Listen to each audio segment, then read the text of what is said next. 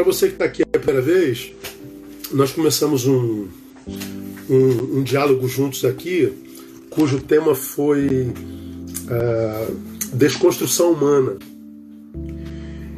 Essa desconstrução que a gente vê acontecendo aqui nos escandaliza, vocês viram, inclusive eu falei no meu stories hoje, mais um policial pisando no pescoço de uma pessoa é, da cor preta.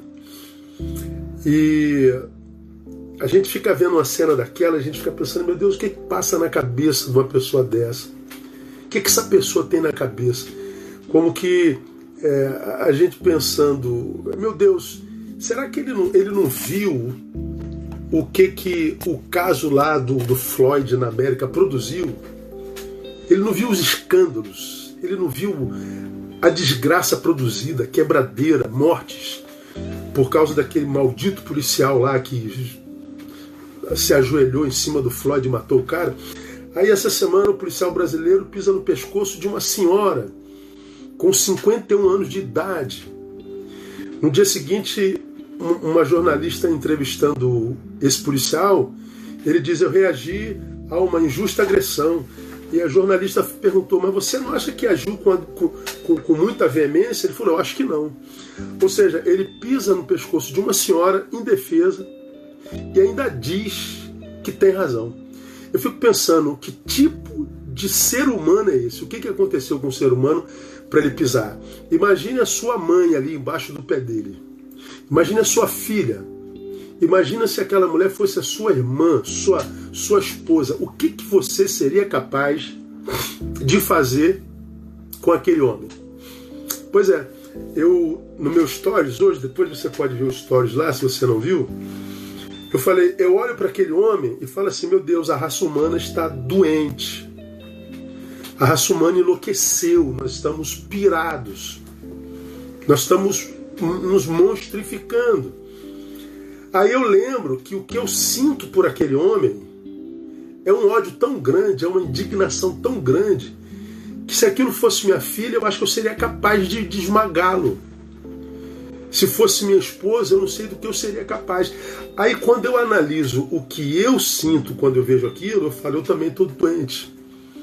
Ou seja, quando eu falo que a humanidade está sendo desconstruída, quando eu falo que a humanidade está doente, eu estou falando que eu também faço parte dessa humanidade e que se eu não vigiar, se eu não tiver consciência, meu Deus, olha o que, que eu estou sentindo. Olha o ódio que eu senti, olha a raiva. Oh meu Deus, se fosse minha filha, acho que eu mataria esse homem, olha aí.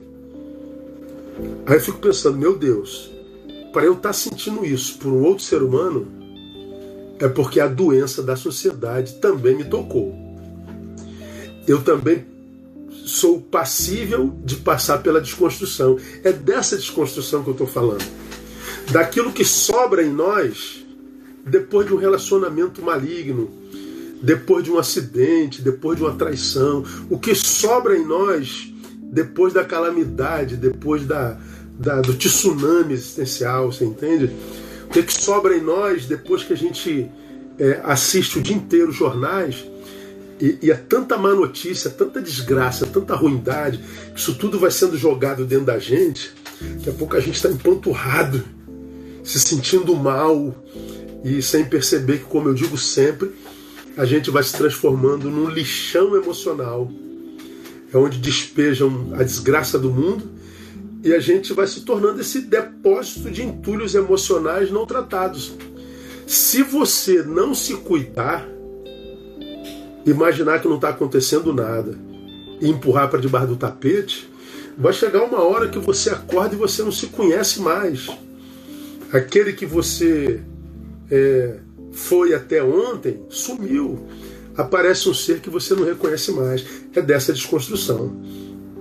Aí eu, eu tomei um texto bíblico, um contexto bíblico, para a gente falar sobre essa desconstrução.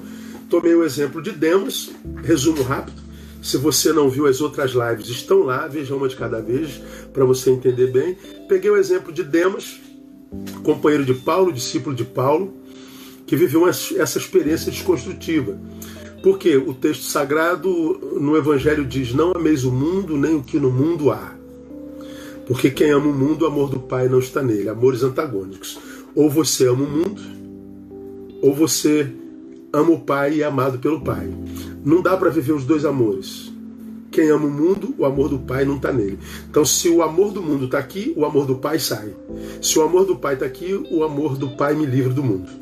Explicamos o que é mundo, que não tem a ver com, com práticas nem com estética, tem a ver com princípios e valores, tem a ver com, com essência. Ouve lá a, a prática. Então, não ameis o mundo. Aí depois nós lemos 2 Timóteo capítulo 4, falando de Demas, um texto intrigante.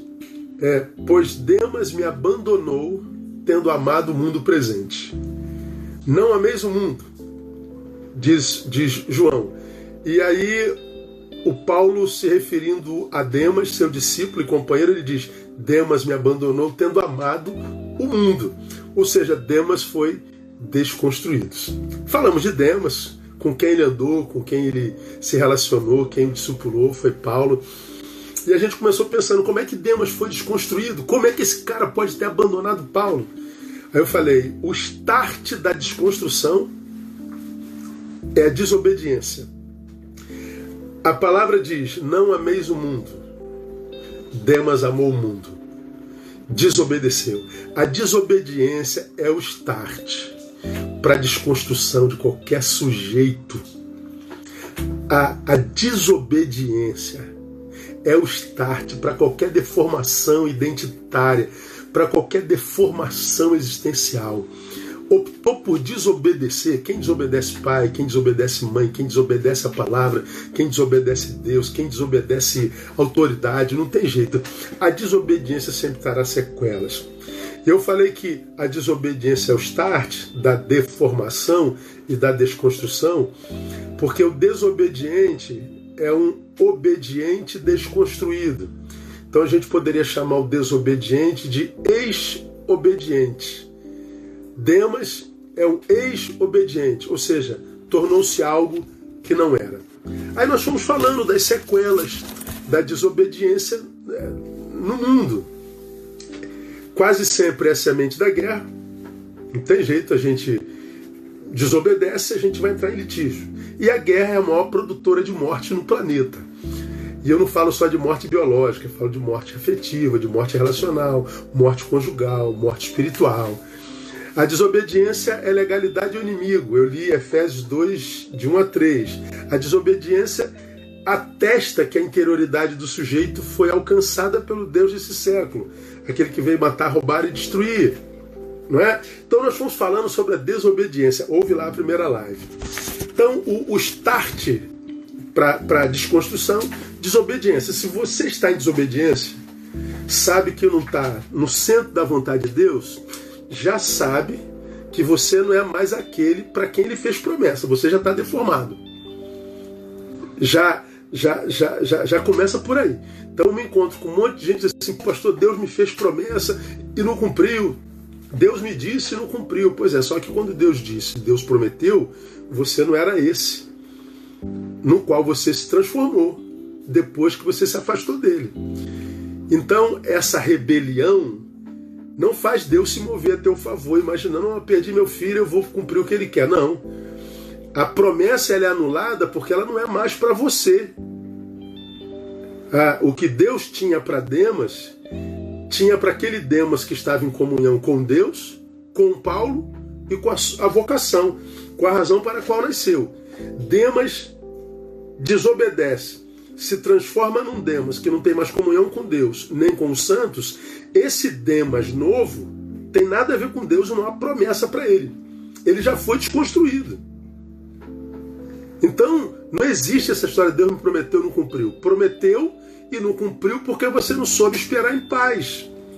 O que é hoje em desobediência não é mais aquilo ou aquele para quem Deus prometeu. Então falamos sobre isso. Segunda coisa, que é o que nós falamos na semana passada, que nos leva ao, à desconstrução humana, é o amor patológico. Por que, que eu defini amor patológico? Porque a Bíblia não diz que Demas parou de amar. Demas tinha competência, capacidade de amar. Só que antes ele amava Deus, ele amava Paulo e a comunhão dos santos. Agora o seu amor mudou de objeto, foi para o mundo. Demas me abandonou, tendo amado o mundo presente. Só que esse amor eu chamo de patológico, por quê? Porque o primeiro fruto desse amor foi o abandono, foi ruptura. Ele abandonou a Deus, ele abandonou a Paulo, ele abandonou os santos, ele abandonou a vocação. Cheio de amor, mas um amor adoecido, que levou a rupturas traumáticas. E eu falo que o amor patológico é um é um é uma realidade no mundo presente e é assustadoramente presente. O amor patológico é aquele que, embora sendo chamado de amor, só faz mal para a alma. Aí eu falei do, do daqueles amores que tem em relacionamentos humanos, pessoas que amam demais, que amam tanto o outro, que chegam a se anular, que se passam a inexistir, viram um produto, um objeto de usufruto. Aí algumas pessoas dizem, mas pastor, eu, eu amo mais do que a mim mesmo. Amor patológico, porque a Bíblia diz que eu tenho que amar a você tanto quanto eu me amo.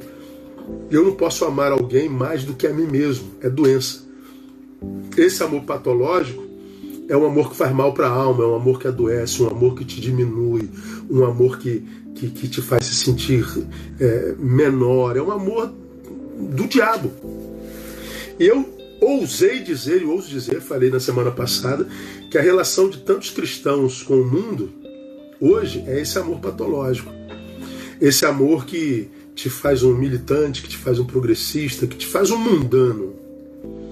Abandona a igreja, abandona a vocação e cheio de ideologia, cheio de logias na cabeça, e você sai da comunhão dos santos, você abandona a vocação, abandona o Senhor, abandona tudo e acha que está evoluindo, acha que está tá, tá melhorando, que acha que intelect, intelectualizou-se essa coisa toda, e na verdade é um, é um amor, para mim, patológico. E uma das marcas desse amor patológico, eu falei, e isso aqui é muito sério para mim, é o apego, a, como é que eu falei lá? É o apego à sensação causada pelo objeto do amor.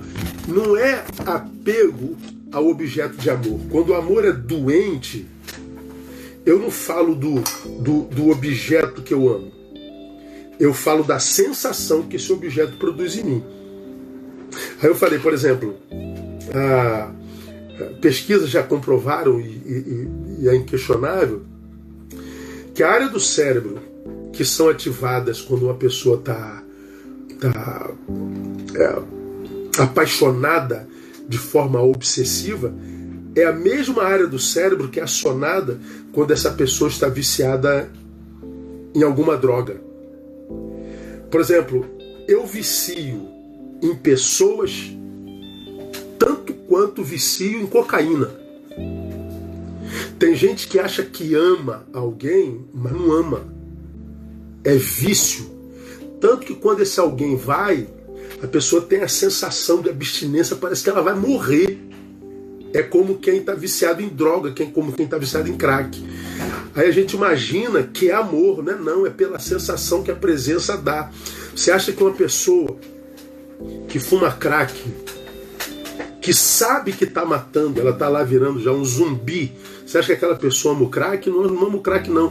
Ela ama a sensação que o crack dá. Quem cheira cocaína não, não ama cocaína, mas a sensação que a cocaína dá. Então a pessoa que tem um amor doente, amor pela pessoa errada, que está abusando, que está agredindo, que não retribui, ou o cristão que diz que nasceu de novo, está apaixonado pelas coisas do mundo, você acha que a paixão é pela coisa, né? Não, é pela sensação. Virou um sensacionista. Não é sensacionista, tá? É alguém que vive uma vida sensacional, ou seja, viciada pela sensação. Mas essa sensação que a gente imagina ser amor é uma sensação, amor que está matando lentamente. O cristão que abandonou a vocação a Deus e os santos tem a sensação de que está se dando bem. É como drogado, mas ele está morrendo. Eu sou paraquedista do Exército, ah, alguns de vocês sabem disso. E uma, uma, eu acho que qualquer ser humano um dia deveria saltar de um avião em voo. Porque a sensação que você tem quando salta de um avião, você olha para a ponta do teu boot, o mundo está abaixo dos seus pés. O mundo cabe é, na ponta do teu boot. Dá uma sensação de liberdade. Você está voando com o mundo aos seus pés. Você está com a sensação de que você é Deus sobre o mundo. Sensação de liberdade e poder. É um negócio maravilhoso. Saltar de um avião em voo, saltar de paraquedas é maravilhoso. E essa sensação da liberdade de poder é muito grande. Só que o paraquedista que sente essa coisa maravilhosa está em processo de queda. Ele está caindo. Seu futuro é o chão. É uma sensação cronológica. O diabo faz a mesma coisa com o cristão. O afasta muitas vezes da sua vocação, do seu chamado, do altar, de Deus, de gente como Paulo. Te faz apaixonar-se pelo mundo e você tem a sensação de liberdade.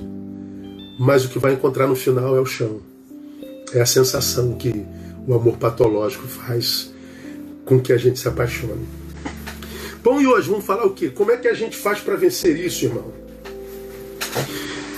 Pelo menos essas duas razões que nos levam à desconstrução.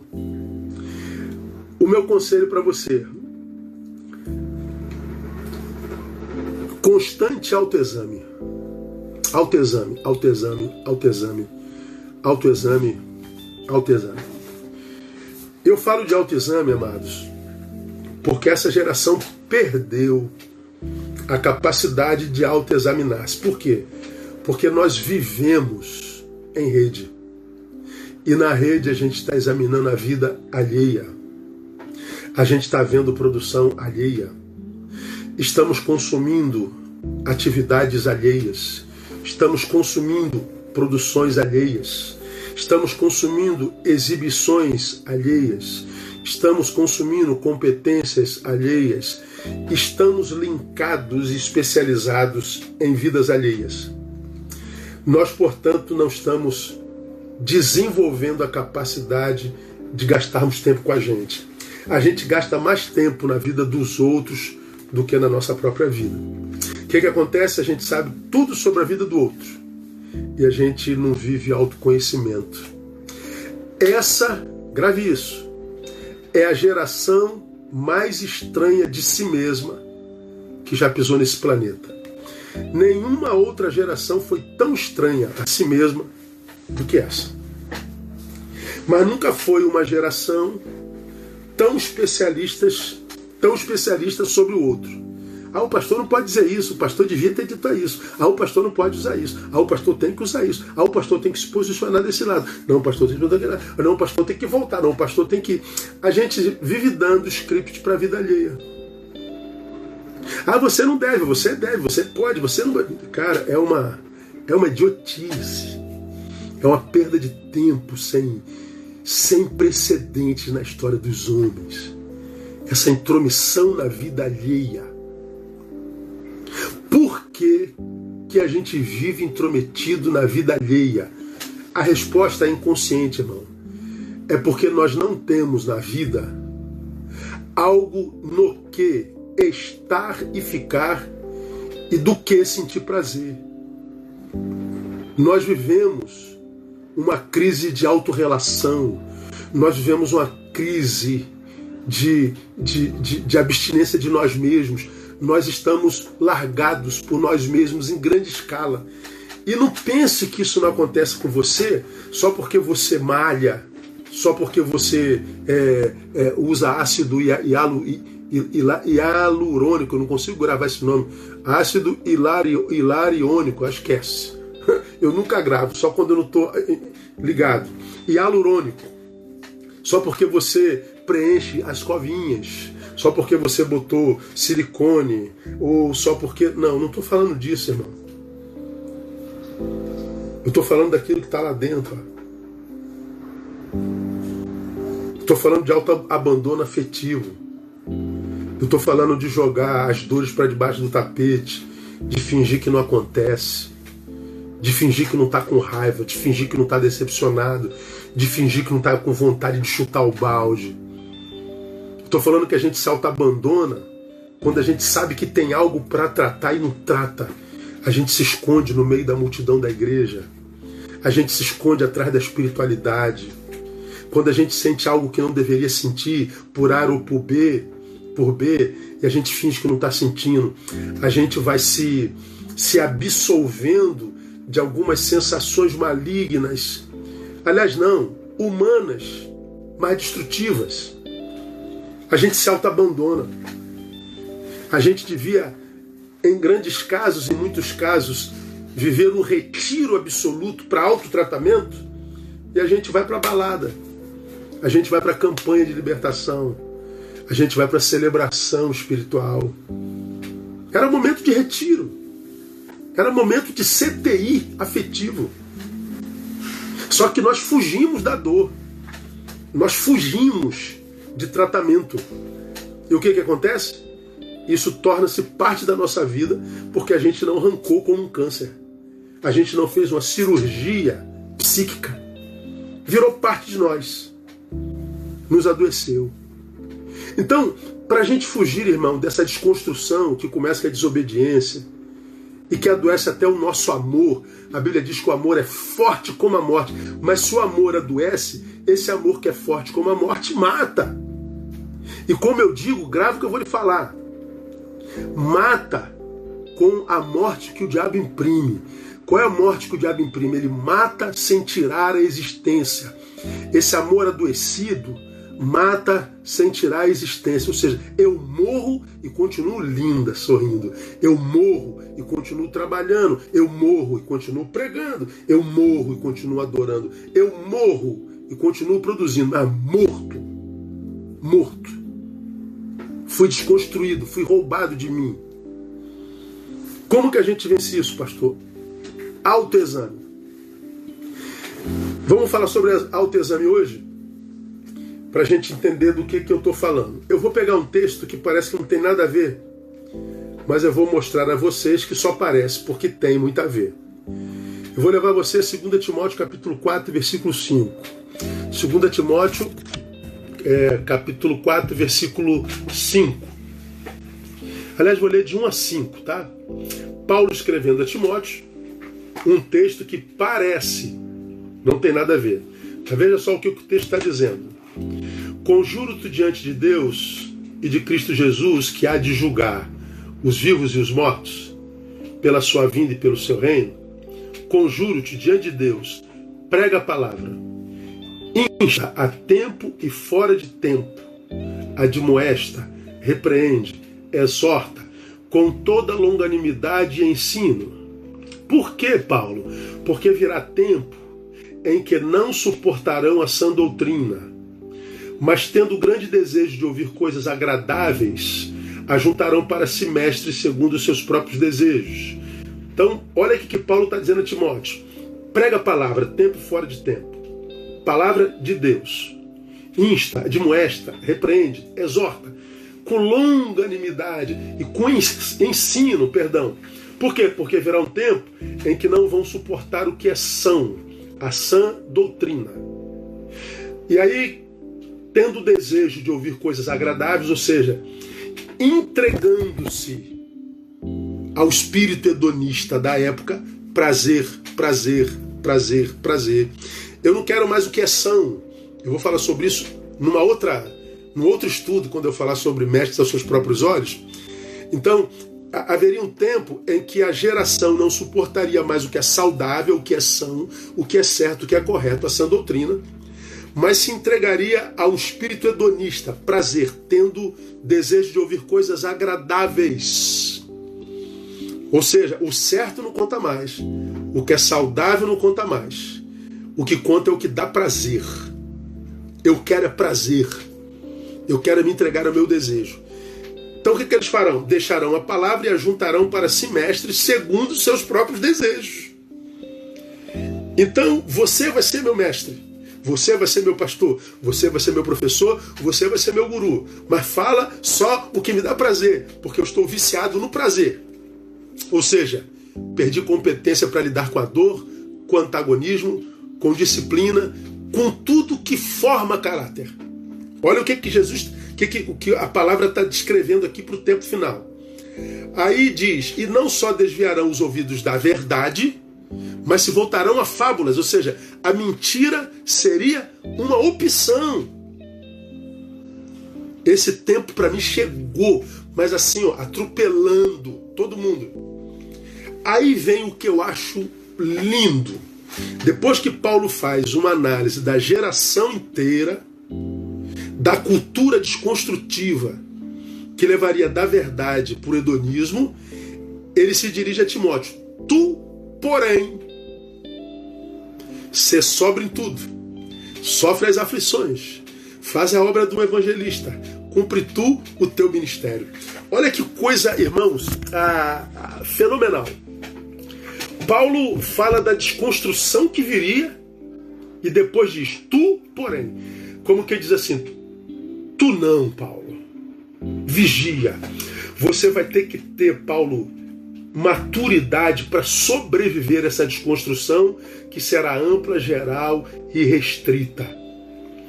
Paulo diz: você tem que, é, é, é, Timóteo, ter que, que, que amadurecer para viver o que Jung chamaria de individuação, essa capacidade de viver coletivamente, mas tendo é, é, é, sabedoria e personalidade para não ser conivente receber influência do inconsciente coletivo.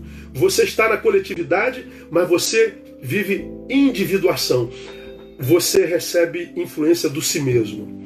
Ou seja, você transcende ao inconsciente coletivo. Essa maturidade a gente adquire na palavra, irmão. Que a geração abandonaria porque não suportaria a verdade. Ou seja, a palavra reprovaria a conduta quase que ampla, geral e restrita. Então a gente construiria uma nova palavra, com novos mestres, com novos pastores, que autentique o nosso desejo. Olha, como que a gente vence isso aqui, irmão? Autoexame. Ou seja, deixa eu ver o quanto que dessa geração já está dentro de mim. Deixa eu ver se os meus apetites espirituais estão mudando. Deixa eu ver se a fome que eu tenho hoje de Deus é maior ou menor do que antes. Quanto que do mundo me atrai? Ora, meu irmão, isso é autoanálise. Eu eu estava aqui esperando dar o horário para a gente começar. Estava vendo a live de dois pastores que são tidos assim como bem progressistas. E eles estavam falando que, que os fundamentalistas têm dificuldade de entender que a Bíblia tem muitos erros, que a Bíblia não é inerrante, que a Bíblia tem muitos mitos, e um dos mitos da Bíblia é a narração do Gênesis, que Deus criou Adão e Eva. Isso é um mito. Isso não é verdade, não é claro? Como é que pode alguém acreditar num negócio desse? Como é que alguém pode acreditar que um, que um profeta ficou na barriga de um peixe? A Bíblia é cheia de mito. pois é. é. Porque eu não acredito mais eu tenho que dizer que aquilo é mito. Eu tenho que dizer que Deus não tem mais poder para criar o homem do pó da terra, ou não tinha poder para isso. Que Deus não pode fazer um profeta dormir na barriga do peixe. Ele não diz que peixe é. Eu não posso acreditar que Deus faz o sol voltar ou o sol adiantar. Eu não posso acreditar que Deus ressuscitou o morto. Eu não posso acreditar que Deus acalmou a tempestade? Dá um minutinho. Estou aumentando o ventilador aqui porque está calor. Eu não posso acreditar que, que essas coisas sobrenaturais aconteçam. Pois bem, na minha concepção, essa é uma prova cabal de que a desconstrução está em processo. Eu acreditei um dia que Deus fez Adão do pó da terra. Mas não acredito mais.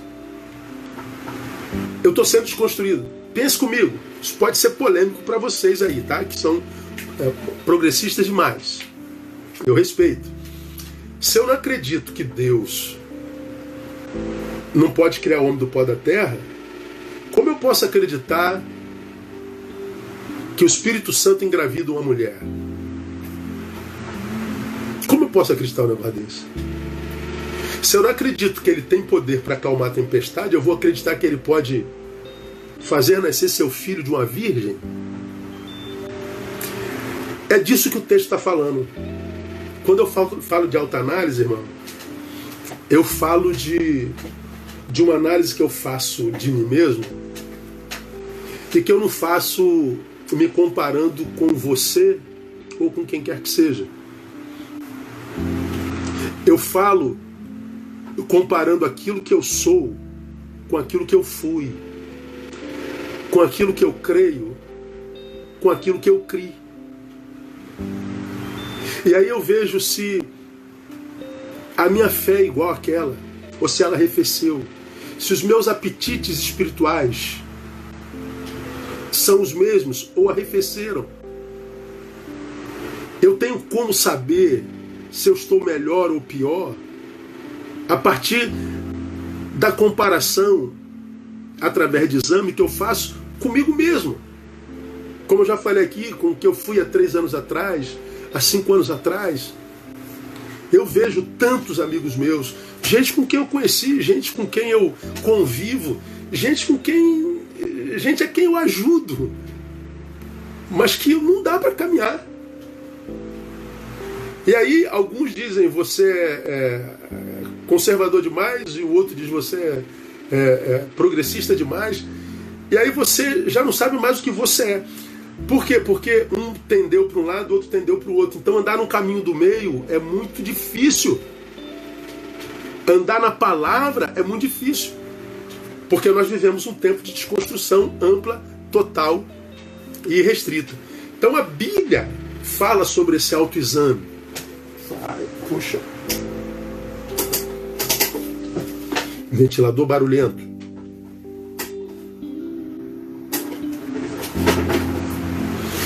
É, vai ficar porque tá calor, tá, gente? Desculpa aí.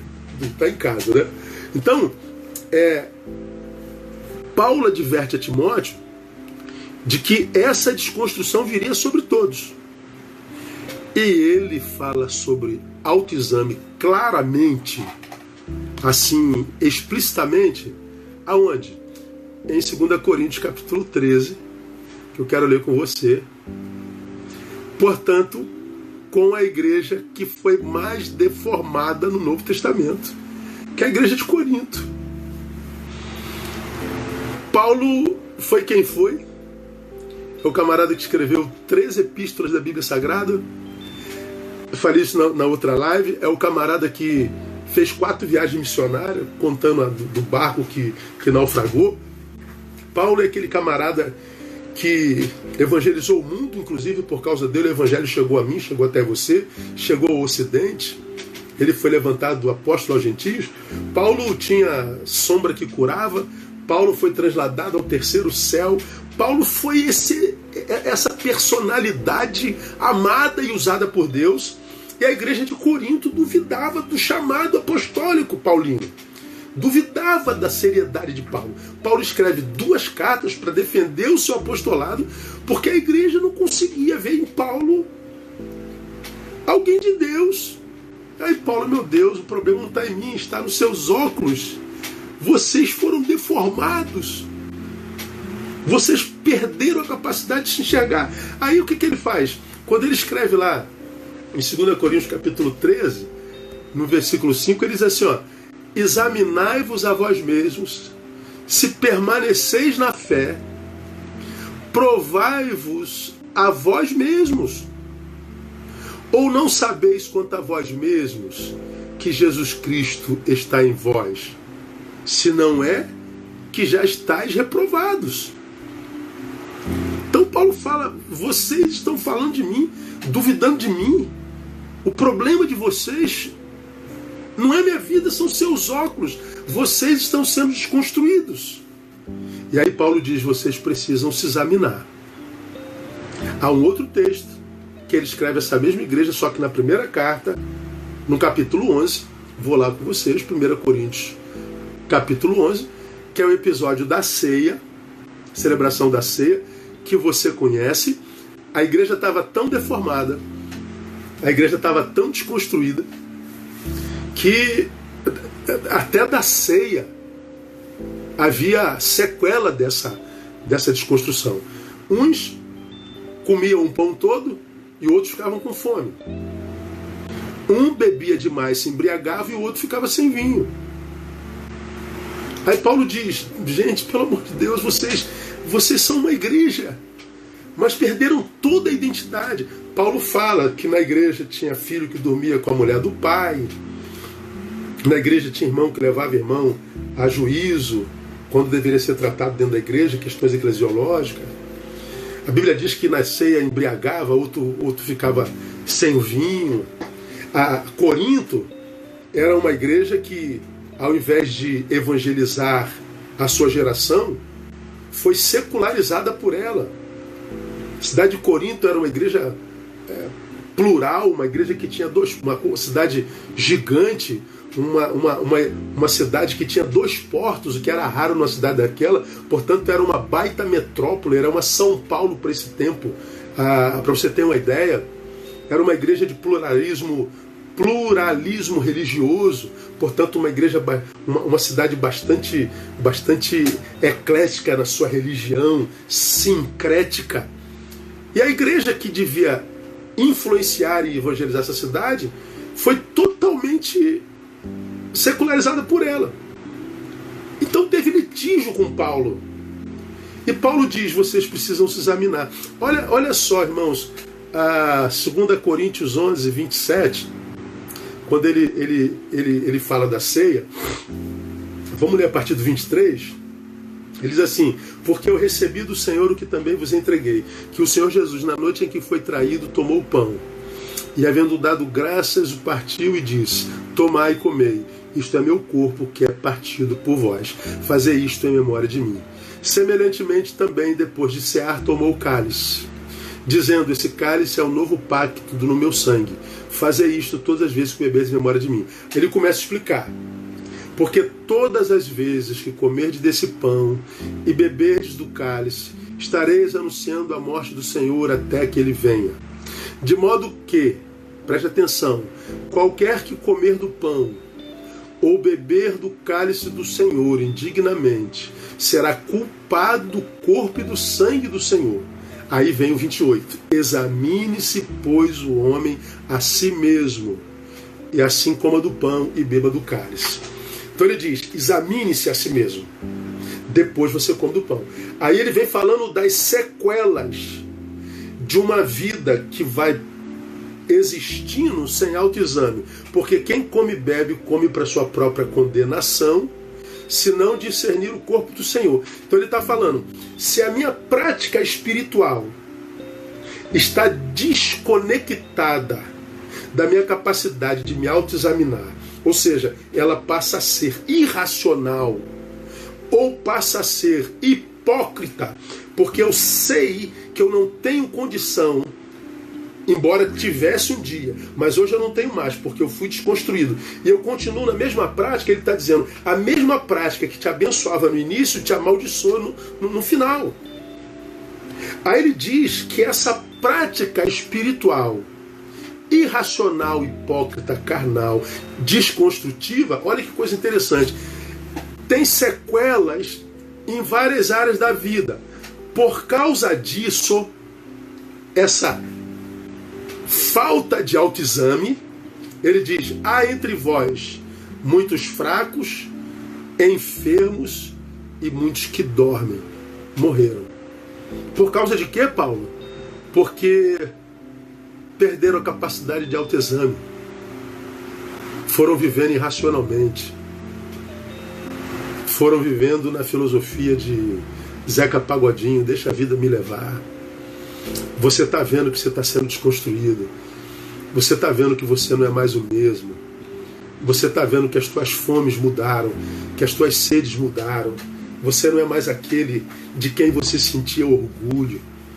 Você não é mais aquele a quem você é, é tinha vontade e, e prazer de ser. Você mergulhou nos valores dessa geração. E eu acho que o Senhor, com palavras como essa, está dizendo: Eu não desisti de você. É por causa disso que há fracos, enfermos e os que dormem. Vamos falar um pouquinho dessa, dessa condição. Primeiro, fraqueza.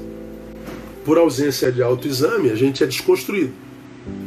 Por ausência de autoexame, a gente vive o que? Fraqueza. Fraqueza é desânimo. Fraqueza é indisposição. É dificuldade de continuar sendo quem é. De ser quem sempre foi. De ser como sempre foi e de como foi. Você percebe que antes você acordava, tinha desejo pelas coisas de Deus. Você tinha desejo pela vida, você tinha desejo em servir, você tinha ânimo, você tinha. Mas a fraqueza foi entrando. Você não consegue ser mais aquele, daquele jeito, fazer o que você fazia. Aí você está aqui dizendo, meu Deus, o que, que aconteceu comigo? Pois é, aconteceu em algum momento. Ou está no processo. Desconstrução humana. O processo. É um processo. Começa com fraqueza.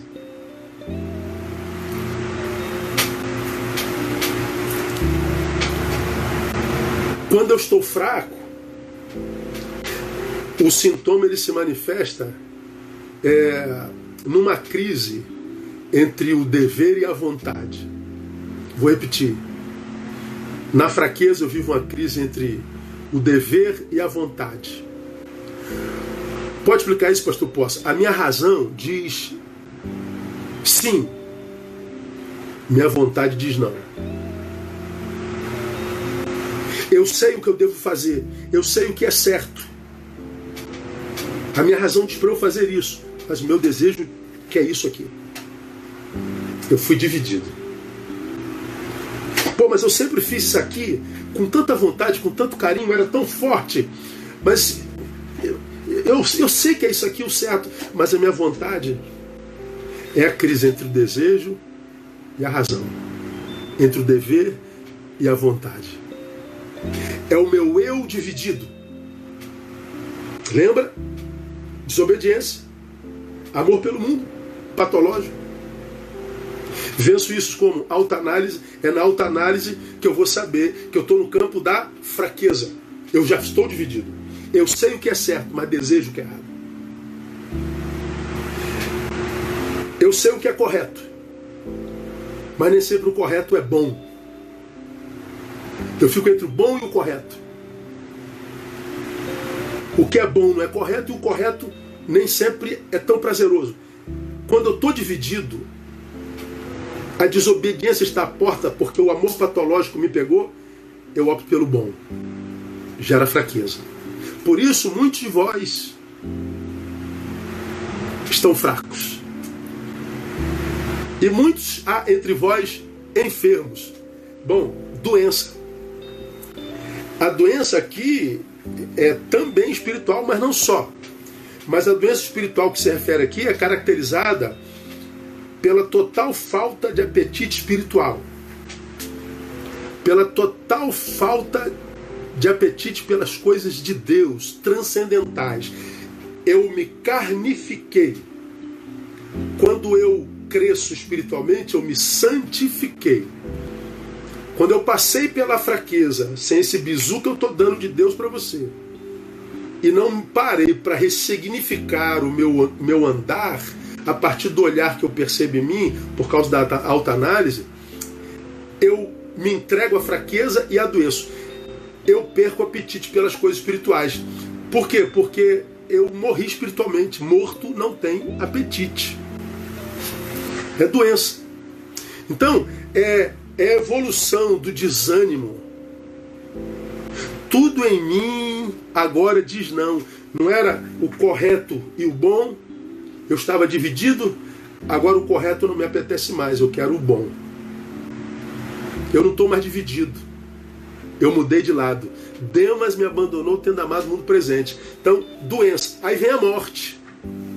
A morte é espiritual, que é, eu, eu antecipei, é caracterizada pela total falta de apetite espiritual. Veja, eu me enfraqueço e aí eu não tenho mais força para ser quem eu era. Eu adoeço. Estou entre o dever e, e, a vontade, entre o bom e o correto. Ainda estou dividido, eu estou doente. Mas aí chega uma hora que se eu não parar, eu, adu eu morro espiritualmente. Eu vou porque é bom. Eu mergulho nessa sociedade hedonista. Que Paulo falou a Timóteo, que tendo desejo de ouvir coisas agradáveis, eu perco totalmente o apetite espiritual.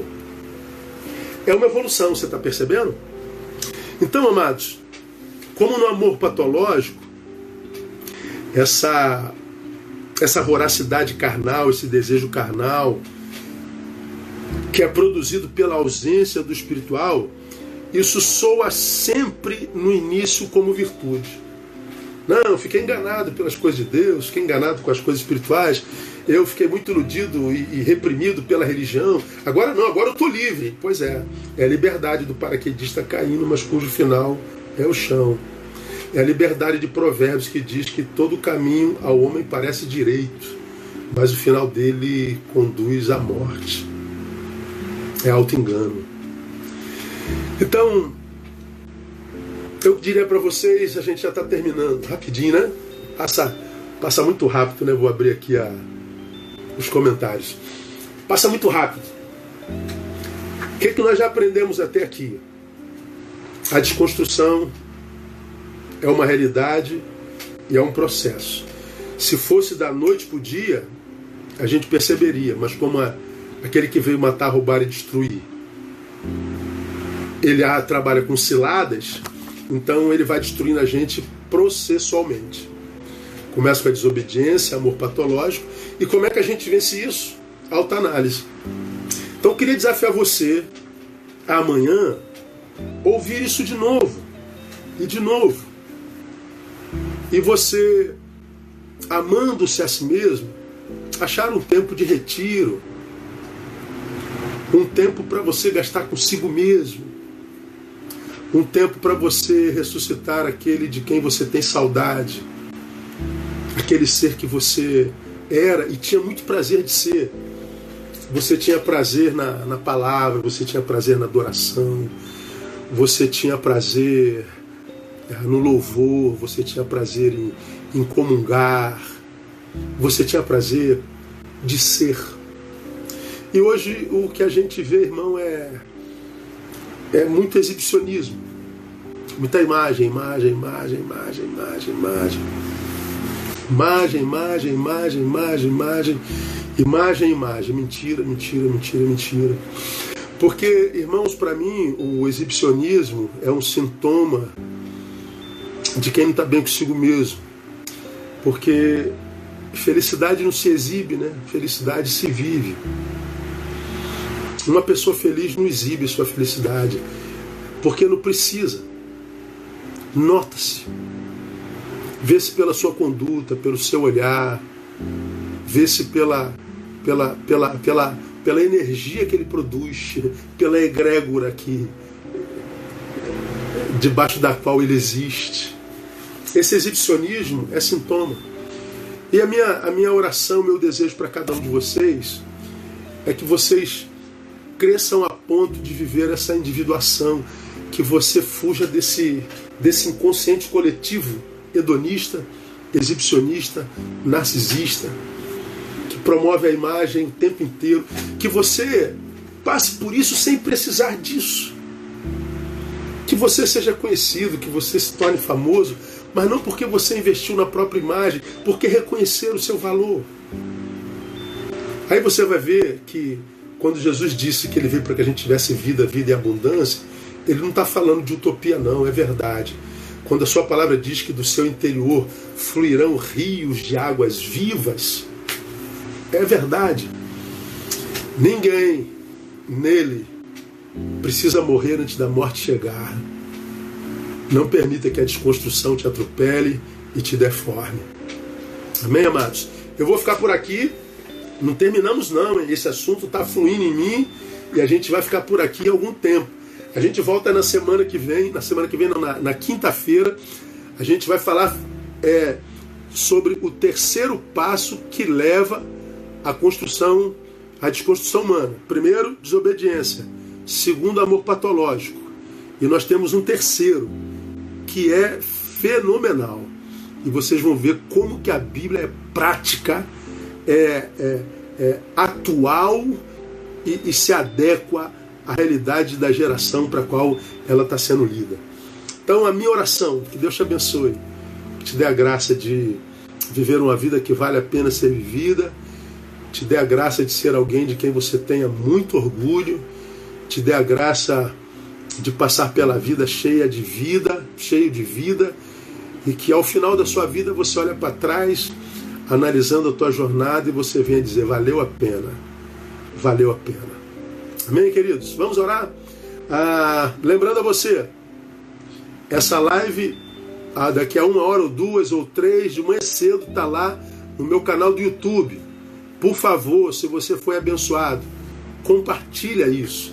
Muitos amigos seus, parentes seus, estão sendo desconstruídos, foram desconstruídos, mas nunca terão acesso a uma palavra dessa de Deus para serem reconstruídos nele. Então compartilhe, para que você seja não o destinatário da bênção, mas o canal dessa bênção. Tá bom, meu querido? Vamos orar e que Deus nos abençoe a todos. Desconstrução, não. Construção. Casa espiritual casa do Espírito Santo. Vamos orar. Pai, muito obrigado. Muito obrigado, muito obrigado, muito obrigado. Muito obrigado por tua palavra. Como ela é viva, como ela é atual, como ela é verdadeira. Eu te peço a Deus que essa palavra que tu colocaste no meu coração adentre a cada coração aqui presente. 600 pessoas, uma multidão, Pai, de gente sedenta de ti nós queremos conhecer a tua palavra, mas nós não queremos só a doutrina dela, nós não queremos teologia, ideologia, nós queremos, ó Deus, o saber para o nosso viver cotidiano. Queremos a palavra que nos ajude a ser gente como gente tem que ser. Queremos a palavra que nos ajude a ser gente segundo o teu coração. Ajuda-nos a suportarmos de pé e passarmos incólume por essa desconstrução pela qual a sociedade passa. Nos ajude a remar contra a maré. Nos ajude, pelo contrário, a nos transformarmos naquele que nós somos no teu coração. Abençoamos a cada um dos meus irmãos aqui presentes e profetizo a Deus um tempo de paz, de cura, de restauração, de salvação para a vida de cada um deles, aos quais tu conheces individualmente. Ajuda-os nas suas fraquezas e ajuda-os no processo da reconstrução se necessário for. Eu oro e abençoo o teu povo no nome de Jesus, nosso Senhor. Amém e amém. Deus abençoe. Até quinta, permitindo o Senhor. Beijo. Que essa semana seja uma semana de muito boas notícias. Paz.